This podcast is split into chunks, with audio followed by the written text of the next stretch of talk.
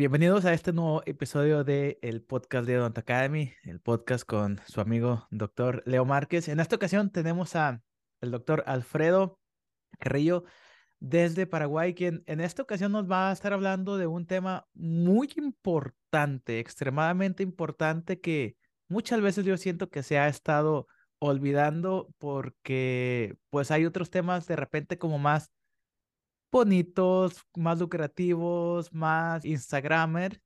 Y pues fíjate, Doc, que yo he notado mucho desde que te empecé a seguir, tu cuenta está creciendo mucho. Tengo la percepción yo de que el tema de caries es algo que estaba como un poco olvidado y de repente como que llegas tú, llegan otros referentes como Cabañillas, o sea, llegan personas que están empezando a educar a los dentistas sobre qué es una caries, cómo tratarla, cómo diagnosticarla, porque yo creo que lo que se, nos enseñaron a todos ahorita no está tan actualizado. Entonces, Doc, antes de que nos cuentes quién eres tú, dime, ¿por qué crees que la detección de caries quedó como el diagnóstico, tratamiento y detección de caries quedó algo como de que nomás lo que nos enseñaron en la escuela dental con los libros del, que fueron escritos en el 80 y en el 90 y por qué no es algo que ha tenido como una actualización en cuanto a la manera en la que nos están enseñando odontología en las facultades, vaya. Bueno, antes que nada, muchas gracias Leonardo por la invitación, un placer estar aquí compartiendo en tu podcast y es así como dices tú, por mucho tiempo, en las últimas décadas, en los congresos de odontología e incluso en los programas de estudio de las universidades se le empezó a dar mucha, mucha importancia a los materiales dentales y se dejaron un poco de lado las ciencias básicas. Las ciencias básicas como la cariología, que es lo que nos encontramos en el día a día en el consultorio. El, como yo siempre digo, el odontólogo que está en el campo de batalla en el día a día se encuentra con lesiones cariosas todo el tiempo y si no tenemos los conceptos claros es muy difícil que podamos tratarla de la manera adecuada. Y eso es lo que yo insisto mucho con mis alumnos siempre. Primero tenemos que identificar cuáles son los mejores materiales en odontología y los mejores materiales en odontología son el esmalte y la dentina. Cuando empezamos a darnos cuenta de eso, tratamos de preservar esos materiales porque no hay otro material que pueda sustituirlos de la manera en que ellos cumplen esa función. Y si hacemos, podemos convencer al paciente de eso, el paciente también está como envuelto en la misma filosofía y se fideliza al paciente porque sabe que realmente nos preocupa su, salud bucal. Pero es una lucha que tenemos, mencionaste al doctor Cabanillas, está el doctor Heraldo, que también estuvo como invitado en tu podcast. Estamos luchando mucho justamente para esa valorización nuevamente de las ciencias básicas, de la cariología y de que realmente los programas de estudio de las universidades empiecen a cambiar, porque ahí está el problema. El alumno sale con un concepto de la universidad y ahora tiene que desaprender para aprender los nuevos conceptos. Se hace esa transición muy, muy difícil. Entonces lo ideal sería que ya de la universidad salgan con los conceptos claros y esa va a ser nuestra lucha en los próximos años. Correcto. Y básicamente yo creo que la concientización de los estudiantes jóvenes, de los recién egresados, es lo más importante porque creo que cuando yo estaba en la escuela, pues yo me gradué hace como ocho años, no había tanto como el tratar de nosotros saber por nuestra cuenta. O sea, yo me quedaba con lo que mi profesor me decía y si el profesor era alguien de 65 años, 70, pues yo me quedaba con lo que él, me estaba enseñando y obviamente a él alguien le enseñó algo que a lo mejor en aquel entonces no teníamos los recursos, no había la investigación. Y ahorita lo bueno es que con el, contenido que tú estás creando, con el contenido que yo estoy creando, o sea, ahorita estamos en una era en la que la educación está más accesible y el que quiere puede hacer, básicamente, puede obtener todos los conocimientos que quiera, ¿verdad? Sí, totalmente. Lo que decís es lo que nosotros le llamamos odontología basada en la eminencia, no en la evidencia, sino de una persona que está más arriba nuestro en la jerarquía odontológica, vamos a decirlo así, pero que quizás no se actualizó con los conceptos actuales.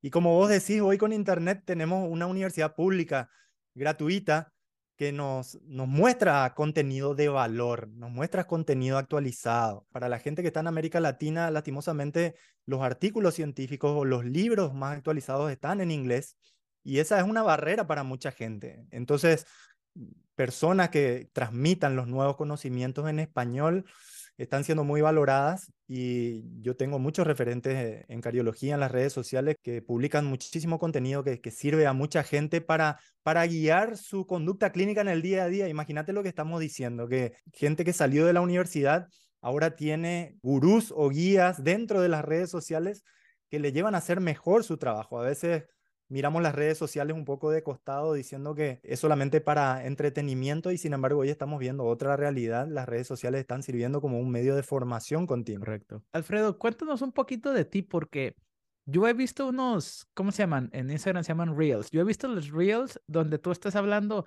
a veces de cardiología y a veces de temas como más generales y los comentarios que yo te he visto a ti son muy acertados. Los que están en YouTube pueden ver que tienes todo tu setup bien profesional, el micrófono, los audífonos, todo, todo, todo, todo bien profesional. Nos acabas de comentar que tienes alumnos. Cuéntanos un poquito de ti. ¿Quién eres tú? ¿Quién es el doctor Alfredo Carrillo? Vengo de una familia de médicos, vengo de una familia de médicos. Siempre pensé que mi futuro iba a estar en el área de la salud y como me atraía esa parte, yo veía el compromiso que tenían con sus pacientes, mis familiares que son médicos y son pediatras, la mayoría son pediatras. Quería seguir el mismo camino por el área de la salud, pero me llamaba más la atención la odontología porque siempre pensé que la sonrisa es la carta de presentación de las personas. Entonces como que quería unir esas dos cosas y me incliné por la odontología. Tuve una formación universitaria como todos, creo que una carrera sacrificada. Eh, creo que ese sacrificio se minimiza un poco porque es una elección de vida. Cada uno eligió ese camino y ese sacrificio se minimiza un poco cuando alguien está decidido y convencido de lo que está haciendo. Y lo que decías con respecto a que me gusta tocar otros temas es que me parece que los odontólogos nos estamos encasillando mucho a los dientes y creo que hay que salir un poco de esa burbuja porque veo muchos colegas que vienen deteriorando un poco su calidad de vida dentro de la profesión, que dejan todo por dar un tratamiento de excelencia, pero que quizás están descuidándose un poco ellos. Entonces me gusta hablar de esos temas, me gusta hablar de finanzas, me gusta hablar de formas de comunicarse de manera efectiva con los pacientes, me gusta hablar de actividad física, me gusta hablar de cómo mejorar la calidad de sueño, todo eso para que el odontólogo esté en 100% para poder atender a sus pacientes, para poder atender a sus familias también y que tenga una vida equilibrada y no solamente una vida en torno a los dientes. Y fíjate vos que todo esto que estoy diciendo no es algo que se toca en la universidad. Salimos sabiendo cómo conservar los dientes, sabemos cómo tratar el esmalte, la dentina, la pulpa, sabemos cómo extraer una pieza dentaria, y ahí es donde viene lo que yo llamo el síndrome del mejor alumno. Todos creo que tuvimos algún compañero que tuvo excelentes notas durante toda la universidad y después no pudo destacarse en el ámbito laboral, porque como decía, eh, nos acostumbramos a ver dientes en la universidad y después vamos a los consultorios y lo que llega no son dientes, son personas. Y, ahí hay que empezar a, a interactuar con personas, algo que no se nos enseñó realmente en ninguna fase de la educación, ni en la escuela, ni en el colegio, ni en la universidad. Y entonces estamos como que a prueba y error viendo cómo funciona la cosa y así se pierden muchos años. Entonces creo que educar a las personas en cuanto a mejores maneras de comunicarse, no solamente con los pacientes, también con nuestro equipo de trabajo, con los laboratoristas, con nuestros colegas, porque al final terminamos siendo ratas de consultorio encerrados y trabajando nosotros solos y tenemos que hacer un montón de cosas y es muy difícil hacer todo bien. Oye, Alfredo, ¿qué te parece si vamos haciendo una cosa?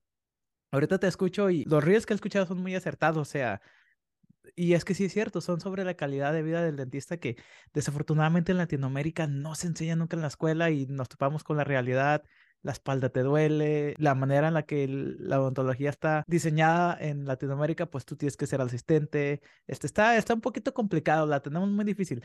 ¿Qué te parece si te invito para un futuro para hacer otro podcast hablando sobre a lo mejor la calidad de vida del dentista o cómo mejorarla o cómo podemos hacerle para hacer eso? ¿Qué te parece? Encantado, encantado, Leonardo. Mientras a más personas les llegue esta información y que podamos hacer un cambio en ese sentido, yo encantado. Muy bien, entonces las personas que nos están escuchando en YouTube, si quieren que hagamos este episodio, pues nada más déjenoslo en el comentario aquí abajo. Y ahorita nos vamos a regresar el enfoque a otro tema igual de importante que la calidad de vida del dentista. Vamos de vuelta a regresarnos a lo de las caries porque siento yo que tenemos que empezar a cambiar eso poquito a poquito y también yo quiero aprender sobre esto. Cuéntame en qué punto de tu carrera o desde cuándo tú le has dado esa importancia a la caries dental, porque como te lo mencioné, la odontología sexy, las carillas, los veneers, los escáneres intraorales, los implantes, esa odontología sexy que todos esperamos a tener. Pero, ¿cuándo fue tú cuando dijiste, a ver, a ver, a ver, espérame un poquito? O sea, eso sí está bien, pero hay que tener las bases bien fundamentadas. porque si no tenemos o si no sabemos cómo diagnosticar una caries exactamente, todo lo demás no va. Sí, justamente recién estaba haciendo unos reels con respecto a eso y hablaba de que la odontología moderna no tiene que ver con equipamientos o materiales de última generación, sino que tiene que ver con los conceptos. Si el concepto del profesional está errado, por más de que tenga esos equipos de última generación, va a estar haciendo una odontología antigua. Entonces, me parece sumamente importante eso. Y con respecto a tu pregunta, yo apenas salí de la universidad, gracias a Dios me encontré con personas que tenían esa filosofía.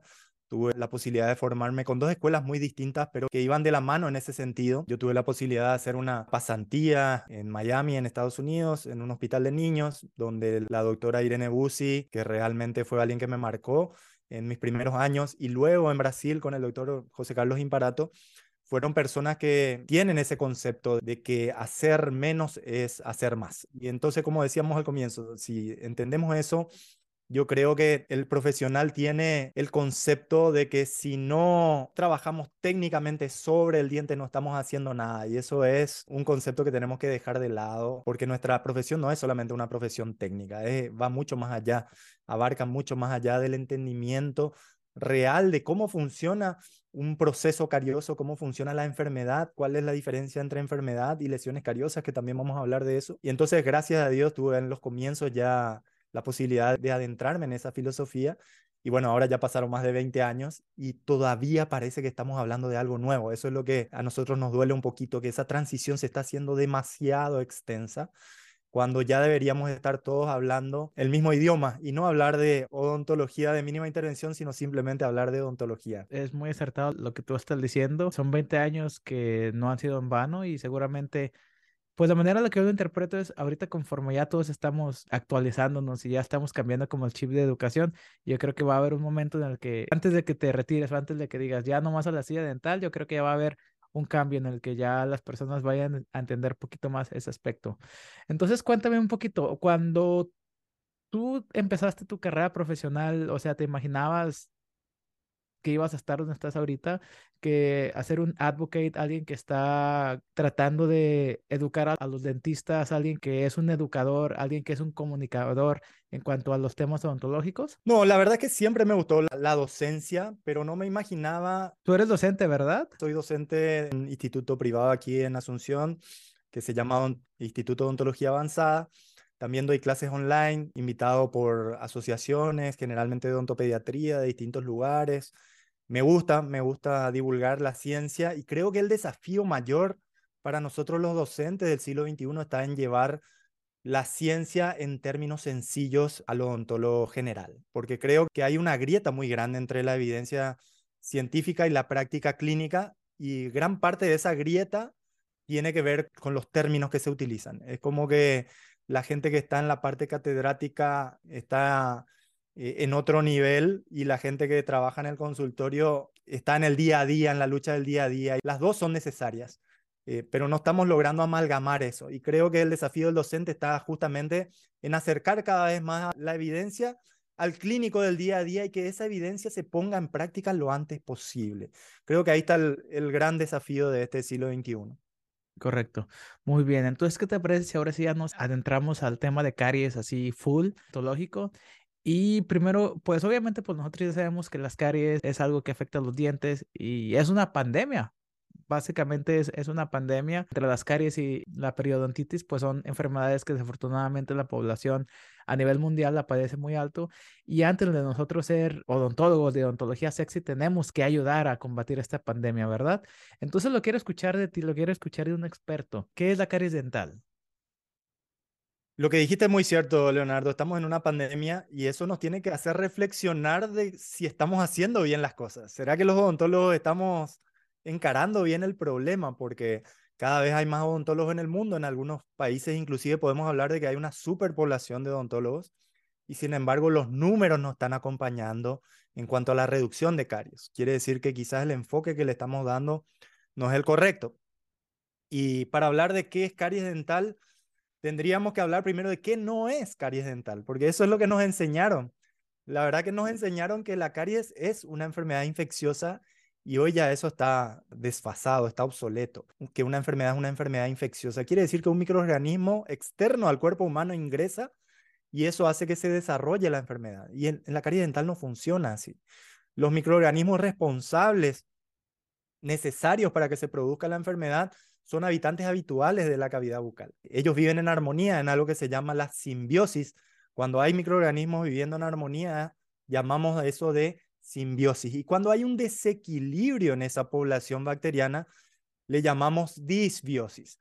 Ahora, ¿qué tiene que pasar para que haya una disbiosis o un desequilibrio? En el caso de la caries dental, tiene que haber un consumo frecuente de azúcar. Entonces ahí está la causa del problema. Eso es lo que produce el desequilibrio, el desbalance. Y esto es muy importante, porque de lo contrario siempre vamos a estar enfocados en las bacterias, en las bacterias, en las bacterias, y no nos vamos a ocupar de lo que realmente importa. Eso es lo que se llama la terapia causal, atacar la causa. De lo contrario, si pensamos solamente en atacar los microorganismos y tratamos de esterilizar la boca o tratamos de esterilizar las cavidades, eh, siempre vamos a fracasar porque no estamos atacando realmente la causa del problema. Y el otro concepto errado que tenemos que empezar a borrar de nuestra mente es que la caries es una enfermedad transmisible. La caries, por más que estamos en una pandemia de caries, la gente no anda con tapabocas en la calle para no contagiarse de caries. Nosotros mismos, los ontopediatras, en un tiempo pecamos de eso. Estábamos muy preocupados por lo que se llamaba la transmisión vertical de los Streptococcus mutans, de cómo la madre besaba en la boca a sus hijos o probaba la comida con los mismos utensilios o tomaba de la botella y luego le daba al hijo. Mucho tiempo estuvimos peleando mucho contra eso, pensando que estaban contagiando la enfermedad. En realidad lo que estaban haciendo era un traspaso de microorganismos, pero la caries tiene muchos otros factores necesarios para que se produzca. Entonces, esa contaminación de madres o de padres a hijos, o incluso a veces no es ni la madre ni el padre, sino es la persona que está más en contacto con el niño, se va a dar 100% en algún momento, pero eso no significa que el niño va a desarrollar la enfermedad. Lo que sí son transmisibles son los hábitos, los hábitos de higiene y los hábitos de alimentación. Entonces, esa parte, entender eso creo que es muy importante antes de hablar de una definición de caries. Y con respecto a la definición en sí, yo creo que va a seguir cambiando la definición. Esto, la evidencia es dinámica y, y va a seguir cambiando. A mí me gusta mucho más simplificar las cosas porque cuando se habla de que la caries es una enfermedad multifactorial, mucha gente baja los brazos en esa lucha porque dice, bueno, son muchos factores, no puedo controlar todos, mejor me limito solamente a ver las consecuencias o a limitar el daño que se produjo en la boca. No me puedo ocupar de todos los factores que están involucrados en la aparición de la enfermedad. Pero la realidad es que hay solamente dos factores que nosotros tenemos influencia, que podemos atacar y que con eso podríamos tener realmente un efecto grande a nivel de salud pública, que es controlar el consumo de azúcar y fomentar la higiene bucal. Siempre yo hablo con mis alumnos durante la pandemia del COVID. ¿Qué pasó? Los medios masivos de comunicación nos bombardearon con las noticias de que lavándonos las manos podíamos prevenir el contagio. ¿Y qué pasó? Gente que nunca se lavaba las manos empezó a lavar las manos varias veces al día. Imagínate si tenemos ese mismo bombardeo a nivel de medios masivos de comunicación con respecto a la higiene bucal. ¿Cómo cambiaría la realidad de esta enfermedad? Entonces, creo que la educación, y no solamente la educación, sino que empezar a preocuparnos de cómo cambiar hábitos, porque el, solo hecho de traspasar datos no quiere decir que las personas van a cambiar. Es muy importante aprender a persuadir a los pacientes. Y nosotros tenemos que estar convencidos de eso antes de empezar a tratar de convencer a otras personas, ¿verdad? Entonces la caries es una enfermedad multifactorial, pero básicamente es una enfermedad comportamental.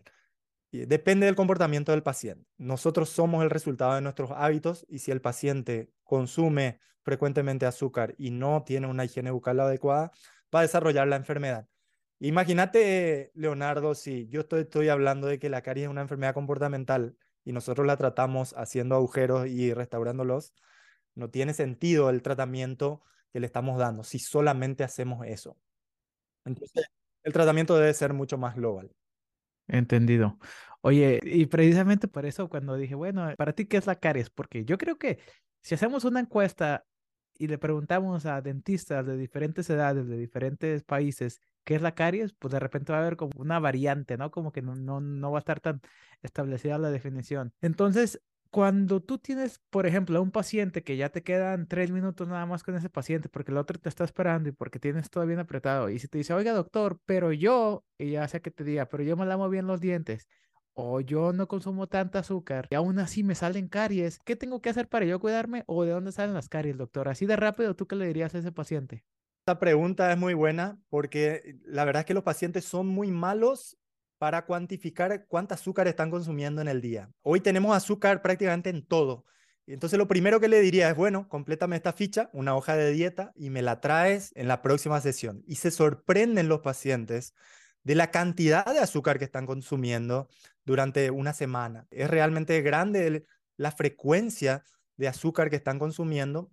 Y como siempre digo yo, esa justificación de sí, yo como mucha azúcar, pero me cepillo los dientes, no, no, no alcanza el cepillado cuando el consumo es tan frecuente. La pelea tiene que ir por dos lados. Antes pensábamos eso, si yo me cepillo los dientes soy feliz, pero no es así. Tenemos que ir por los dos lados. La lucha contra la caries va de ambos lados. Uno es el cepillado como hábito religioso, mínimo dos veces al día, con pasta florada con al menos 1100 partes por millón de flúor. Eso es por un lado.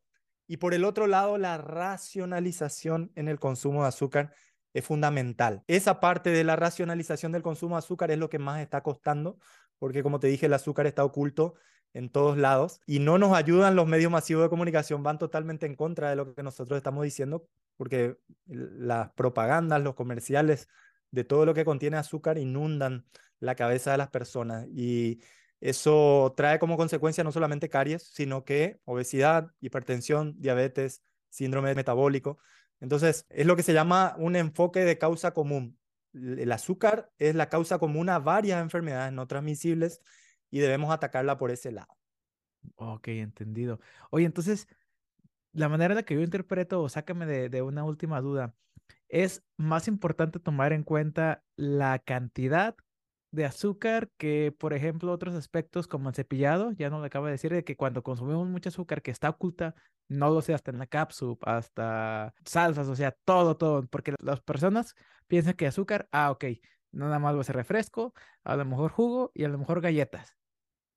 Es lo que ellos piensan, pero tiene, es, acabo de decir algo que no me había pasado nunca por la cabeza. Yo creo que si ahorita agarro la, toda mi despensa que tengo aquí en la cocina y lo que yo pienso que no va a tener azúcar, a lo mejor sí va a tener.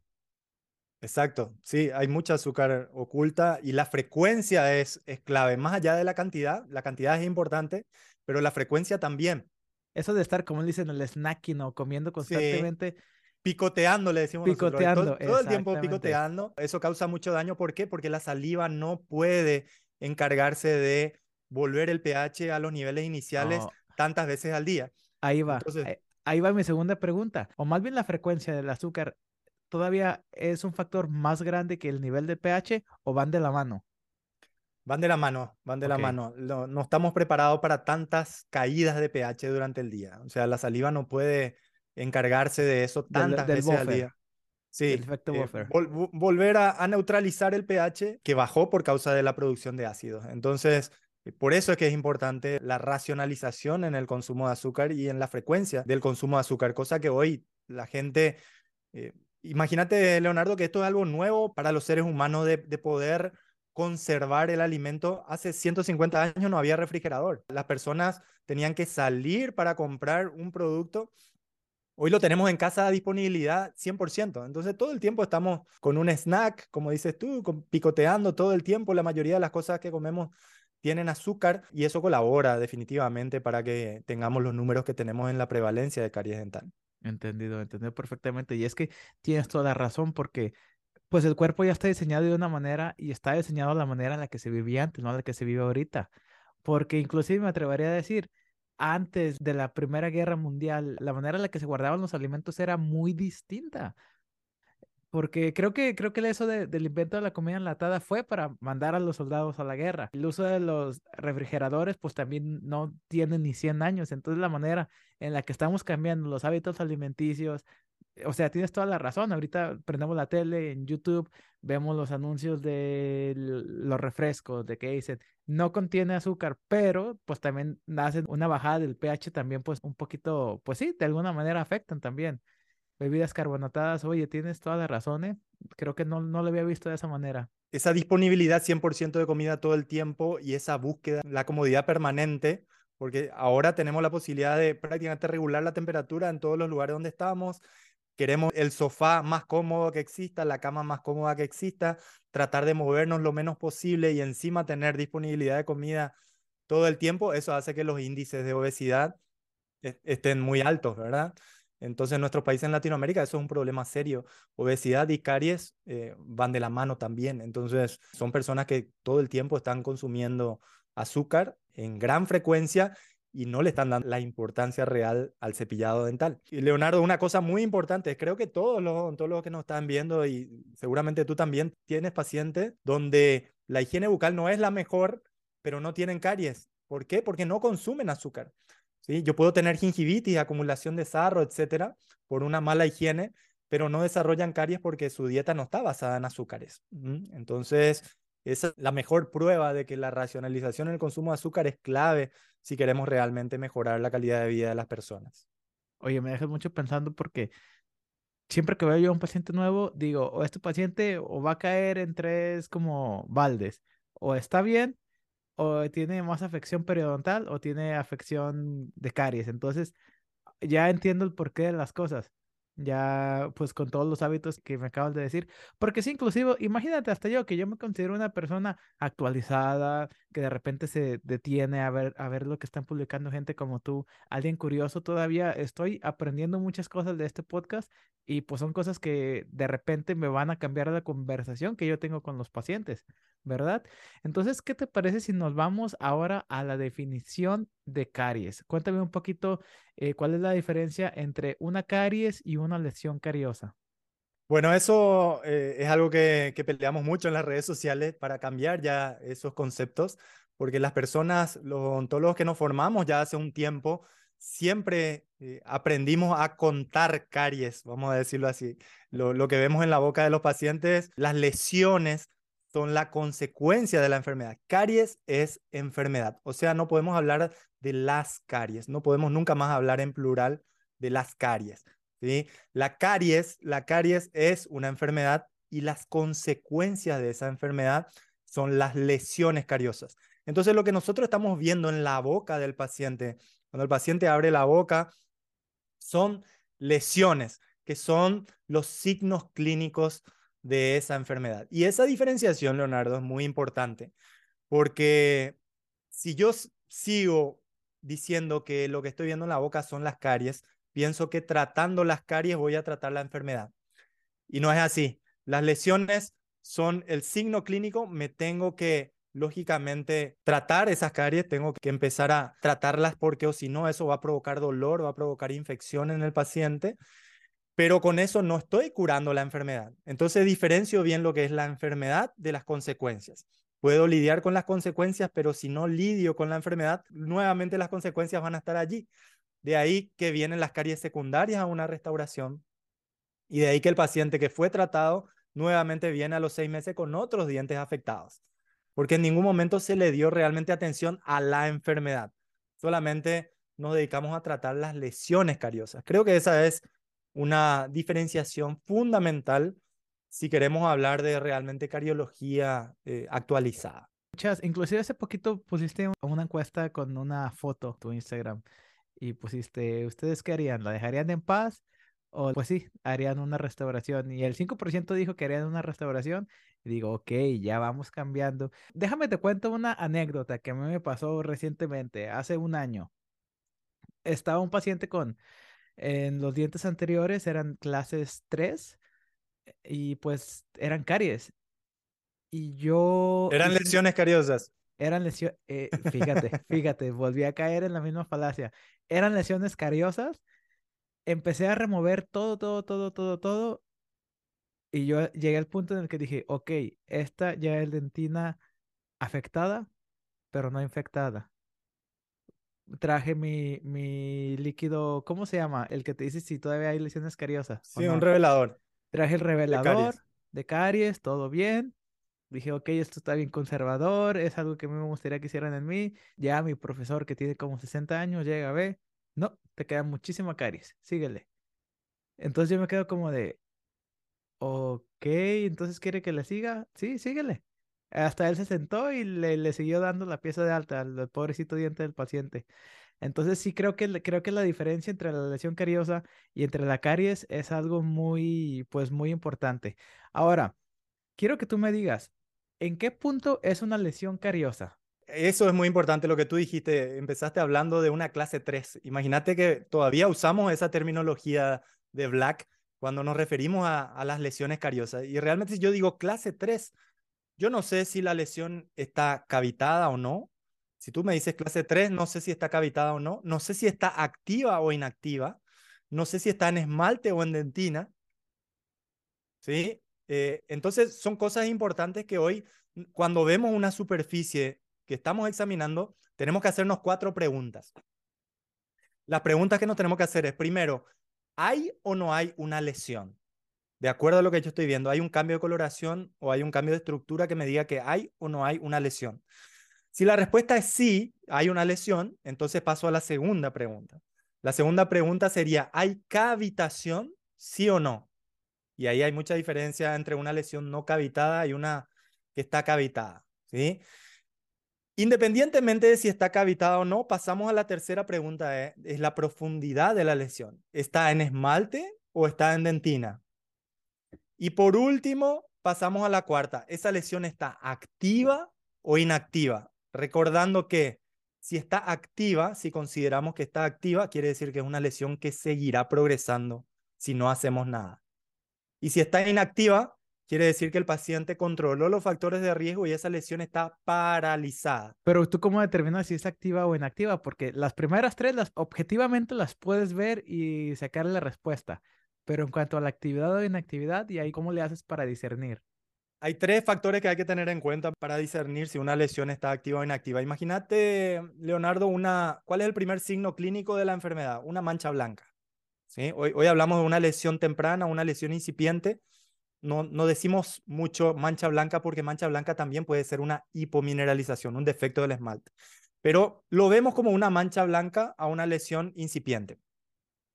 Entonces, ¿qué es lo que tengo que evaluar en esa mancha para saber si está activa o inactiva? Primero, el brillo de la lesión. Si la lesión está opaca, si la mancha blanca está opaca y el esmalte sano que la rodean, que normalmente está brillante, eso quiere decir que la lesión está porosa, por lo tanto está activa. ¿Sí? O sea, el brillo es uno. Si la lesión tiene el mismo brillo que el esmalte sano que la rodea, entonces esa lesión está inactiva. Ya ganó minerales y ya no Sí, mineralizó. Eso. Entonces está con el mismo brillo del esmalte sano que la rodea. El brillo es uno. El otro factor a tener en cuenta es la localización. Si la lesión está en una zona de retención de biofilm, normalmente está activa. ¿Sí? ¿Cuáles son los lugares de retención de biofilm? En anteriores, por ejemplo, cervical, ¿sí? en la pegado a la encía. En posteriores, oclusal, ¿sí? Y en la zona proximal por debajo del punto de contacto. Entonces, esas, si, si está en esas zonas y está una mancha blanca y está opaca, está activa. Ahora, cuando la lesión ya se encuentra alejada de una zona de retención de biofilm, normalmente está inactiva. Y eso lo vemos mucho en anteriores, cuando vemos una mancha blanca, ya no en cervical, ya un poquito más abajo, yendo al tercio medio, y en cervical tenemos un esmalte sano. ¿Qué es lo que nos dice eso? Que cuando el diente estaba erupcionando, ahí el paciente no estaba pudiendo controlar su higiene y estaba consumiendo azúcar en alta frecuencia.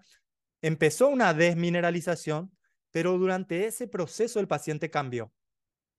Y a medida que fue erupcionando, un esmalte sano se empezó a ser visible en la zona cervical. Entonces ya esa mancha blanca queda como una cicatriz de algo que pasó en el pasado del paciente, su mal comportamiento, y quedó como grabada a fuego en el esmalte del paciente. Lo otro es la textura, la tercera, el tercer factor. Primero el brillo, la localización y por último la textura, que ya no usamos exploradores de punta activa para evaluar la textura, sino que usamos exploradores de punta redondeada, ¿sí? Para evitar, para evitar daños al esmalte. Entonces, vamos con el explorador de punta redondeada desde el esmalte sano y en el esmalte sano estamos sintiendo una lisura eh, en la superficie, sentimos una superficie lisa.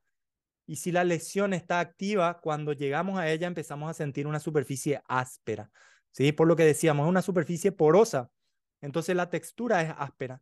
Y si la lesión ya está remineralizada o está inactiva, sentimos una superficie lisa a lo largo del esmalte sano y del esmalte afectado. Entonces esa es la manera de evaluar la actividad de una lesión. Y en posterior es un poquito diferente porque ahí nos encontramos con los famosos surcos oscurecidos. Entonces ahí lo, vemos la pigmentación de esos surcos. La ganancia de minerales se hace también con pigmentos de la dieta del paciente y eso hace que quede un surco oscurecido. Y como yo siempre hablo, esa es la mayor iatrogenia que vemos hoy en día, abrir un surco oscurecido, una lesión que está en esmalte, que no está cavitada, que está inactiva, por lo tanto no va a seguir avanzando y nosotros nos encargamos de hacer una cavidad, restaurarla y a partir de ahí empieza todo, todo un viaje de ese diente hasta su pérdida de tantas intervenciones que va a recibir a lo largo de su vida. Exactamente. Oye, ¿y aquí dónde dejamos las radiografías como método de ayuda diagnóstica, vaya? Interesante eso. Si yo veo una lesión y tengo dudas de si la lesión está en esmalte o en dentina, ahí la radiografía es sumamente importante y de mucha ayuda. ¿sí? Porque si yo tengo eh, una lesión en esmalte a nivel posterior, ¿qué pasa cuando tomo una radiografía? La radiopacidad del esmalte es exactamente igual. ¿Por qué? Porque hay un esmalte en vestibular, uno en la fisura y otro en palatino, si fuera un superior. Entonces, todo, eso, todo ese esmalte se superpone en la radiografía y me da una imagen de un esmalte sano. O sea, yo no puedo ver en la radiografía una lesión incipiente en esmalte. Pero si esa lesión ya llegó a la dentina por las características, ahí sí se puede ver. Eh, por las características de la dentina. Entonces, para discernir si está en esmalte o en dentina, ahí sí la radiografía es de mucha importancia y de mucha ayuda. Entendido, entendido. Entonces, cuéntame un poquito más sobre el uso del explorador, o sea, el explorador que todos conocemos, y te voy a ser bien sincero, yo nunca he visto, deja tú de utilizarlo, nunca he visto un explorador de punta redonda. Entonces, cuéntanos un poquito por qué estamos tratando de evitar el uso del explorador convencional. ¿Y por qué sí deberíamos empezar a utilizar el explorador punta redonda? A mí me enseñaron también a usar, ¿cómo me enseñaron a mí a diagnosticar caries o cómo me enseñaron a identificar lesiones cariosas? A mí me decían, bueno, Alfredo, cómprate el explorador con la punta más fina que encuentres, porque con ese explorador vas a identificar, vas a encontrar más lesiones cariosas y vas a tener más trabajo. Eso me habían enseñado a mí en la universidad. Entonces, ¿cómo era el método diagnóstico? Empezábamos a clavar ese explorador en todas las superficies y donde se quedaba retenido el explorador o donde quedaba trancado, ahí decíamos, bueno, aquí hay una lesión, debemos invadirlo con una fresa redonda y hacer una restauración. Y si no se queda retenido, entonces es una superficie que está sana y si es no oclusal, lo sellamos. Así más o menos trabajábamos antes. Eh, hoy sabemos, primero, ese método de identificación de lesiones cariosas tenía varios problemas. Uno, que muchas veces el explorador quedaba retenido en accidentes anatómicos normales del diente. Entonces teníamos muchos falsos positivos, diagnosticábamos lesiones donde no había. Eso por un lado. Y por otro lado, el explorador de punta activa causa defectos traumáticos cuando es utilizado de esa manera, especialmente en lesiones que no están cavitadas pero están desmineralizadas. Imagínate un esmalte que está reblandecido por una desmineralización y yo agarro un explorador de punta activa y lo empiezo a hacer fuerza de manera vertical para identificar si hay una lesión y yo mismo estoy provocando una cavitación.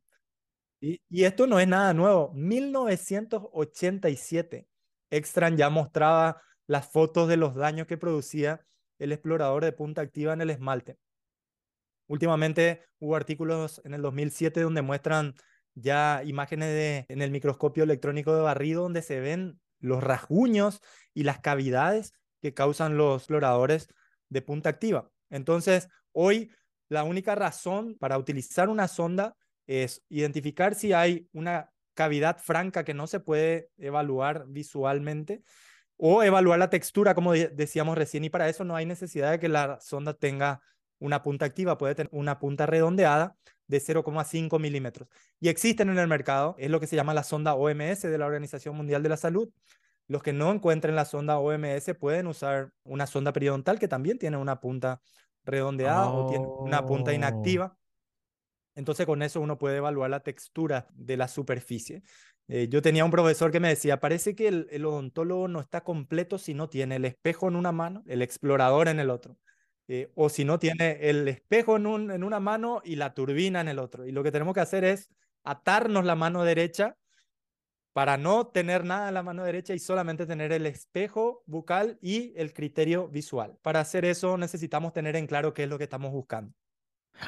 Oye, qué, qué bueno que acabas de decir este comentario de nada más el espejo y pues el criterio, porque últimamente, bueno, y te, voy a decir una vez qué es lo que hice. Tenía un paciente nuevo, había unas lesiones que estaban como, híjole, ¿qué serán? ¿Serán o no serán? Le rebajé un poquito porque el explorador pues estaba como que muy puntiagudo, le rebajé un poquito con una fresa. Sí, sí, sí. Le rebajé un poquito y dije, no, porque ese pensamiento del explorador primero lo había escuchado con cabañillas y dije, ok, sí, cierto, tiene sentido. Lo voy a cortar poquito y así ya va a quedar como decimos en México, la puntita más chata. Sí, sí, sí. Sí, eh, se puede hacer, se puede modificar, pero como te digo, ya existen a la venta exploradores de punta redondeada y con eso nos ahorramos esos defectos traumáticos, eh, esos rasguños que podemos hacer en el esmalte o incluso cavitar una lesión. Voy a platicar con mis pacientes en cuanto a educación, pero algo más clínico. ¿Tú crees que si ya dejo de diagnosticar con el explorador, no importa que sea el OMS, utilizando mis lupas de magnificación, con eso ya tengo más que suficiente para hacer un buen diagnóstico de caries, ¿verdad? No sé, se ve bien, se ve bien, se ve bien, se ve bien, y ya, en vez de traer el explorador. Siempre acompañado de una buena profilaxis previa, porque ese es un error que, cometemos.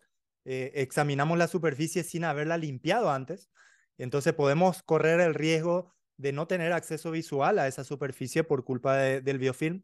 Entonces, lo primero que tenemos que hacer es una buena limpieza y un secado solamente de 5 segundos. No debemos desecar el esmalte, porque de lo contrario vamos a empezar a ver cosas que realmente no existen. O sea, un esmalte que está deshidratado se ve igual a un esmalte desmineralizado. Entonces, si solamente lo secamos 5 segundos, la superficie está limpia, yo lo seco 5 segundos y con eso lo que hago es saco la saliva que está en la superficie del diente, la saliva puede llegar a enmascarar zonas desmineralizadas. Entonces, la saco de la superficie del diente y ahí tengo acceso visual y con eso es más que suficiente. No hay necesidad de estar usando el explorador de punta activa para hacer diagnóstico e identificación de lesiones. Excelente información nos estás brindando. ¿Y será mejor diagnosticar, o sea, limpiar todo y secar por cuadrante o tú cómo lo haces? Explícame cuál es tu protocolo, cuál es el tuyo, ya como experto en el tema, con el expertise. Bueno, tú sabes que yo soy odontopediatra, trabajo con niños. Normalmente en la primera cita tratamos de evitar todo lo que sea intervención. Ya una profilaxis a veces es como una intervención. Para un niño ya puede ser una experiencia desagradable si es su primera vez en el odontólogo especialmente. Entonces lo que yo hago es esa primera cita, vemos cómo se cepilla el paciente, que eso es sumamente importante y debería hacerlo primero.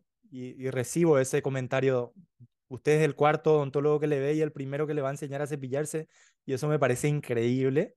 Sí, me parece, me parece increíble que sea así. Entonces hacemos la técnica de cepillado con el niño y ese cepillado para mí es la limpieza previa para poder hacer el diagnóstico, para poder hacer la identificación. Entonces la limpieza la hacemos eh, mecánicamente con el cepillo y ahí hacemos el secado, como tú dijiste, por cuadrantes. Por cuadrantes es mejor hacerlo. Entonces el sector posterior, luego el sector anterior, el sector posterior en inferior y lo mismo en el superior. No hace falta hacer un secado, a no ser que nos encontremos con alguna zona cuestionable. Entonces ahí nos detenemos específicamente en un espacio y volvemos a secar. Pero de lo contrario, el secado sí se hace por cuadrantes.